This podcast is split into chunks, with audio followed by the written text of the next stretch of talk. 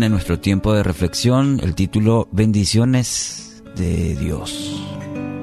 Eclesiastés 6:9. Disfruta de lo que tienes en lugar de desear lo que no tienes. Soñar con tener cada vez más no tiene sentido. Es como perseguir el viento. El famoso seré más feliz cuando. Y ahí cada uno tendrá una lista. Si yo te preguntase en esta mañana, ¿cuándo?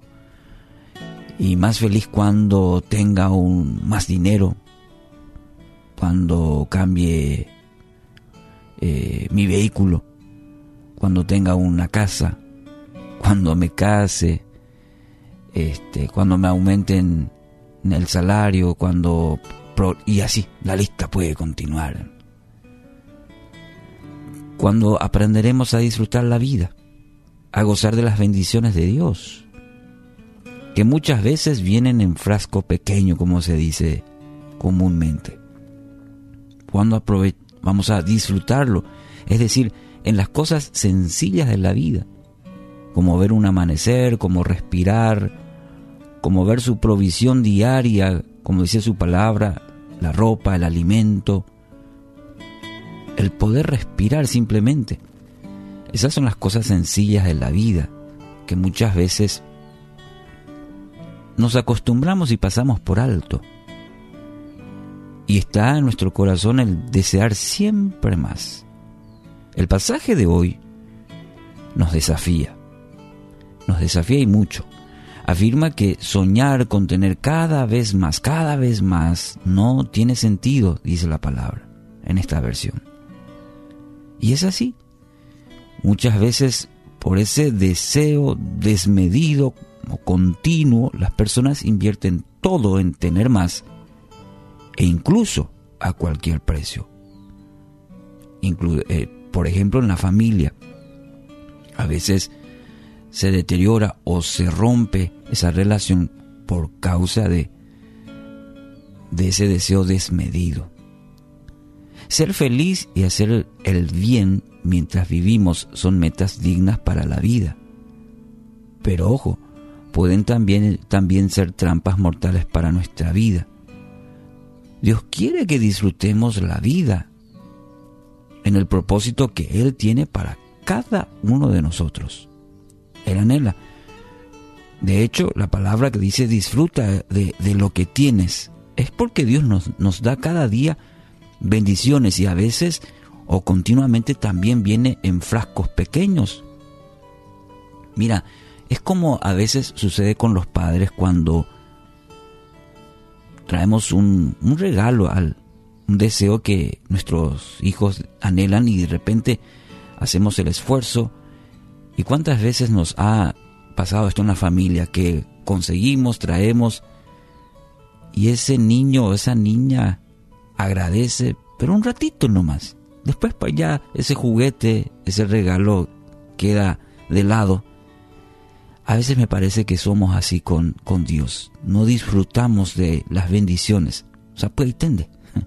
Un ratito. Y luego ya estamos pidiendo de vuelta. Nos hemos, hemos querido, hemos anhelado, hemos conseguido, pero no hemos disfrutado a plenitud. Disfruta de lo que tienes, dice la palabra. Disfruta de lo que tienes en lugar de desear lo que no tienes. Entonces, debemos aprender a descubrir que el verdadero gozo, alegría o placer se encuentra en disfrutar en todas las bendiciones que Dios nos ofrece a diario. Mira, si vos estás escuchando este programa, si estás yendo para el trabajo, sea lo que fuese, es una bendición. Eres un hijo, una hija bendecida, bendecido. Entonces aprendamos a disfrutar este precioso día, el poder respirar. Hay tantas cosas, tantas bendiciones que tenemos a diario. Disfrútalo. Mira la conclusión que llegó el sabio Salomón. Ahí todavía en el libro de Eclesiastés, el más sabio de todos capítulo 3, versículos 12 y 14 dice, Así que llegué a la conclusión de que no hay nada mejor que alegrarse y disfrutar de la vida mientras podamos. He entendido que todo lo que Dios hace será perpetuo. Sobre aquello no se añadirá, ni de ello se disminuirá. Y lo hace Dios, para que delante de Él teman los hombres. Qué precioso pasaje. Aquí está. Llegó el, sabio, llegó a esta conclusión, alegrarse y disfrutar, teniendo sabiduría, teniendo este oro. Dijo, hay que disfrutarlo. ¿A qué clase de temor se refiere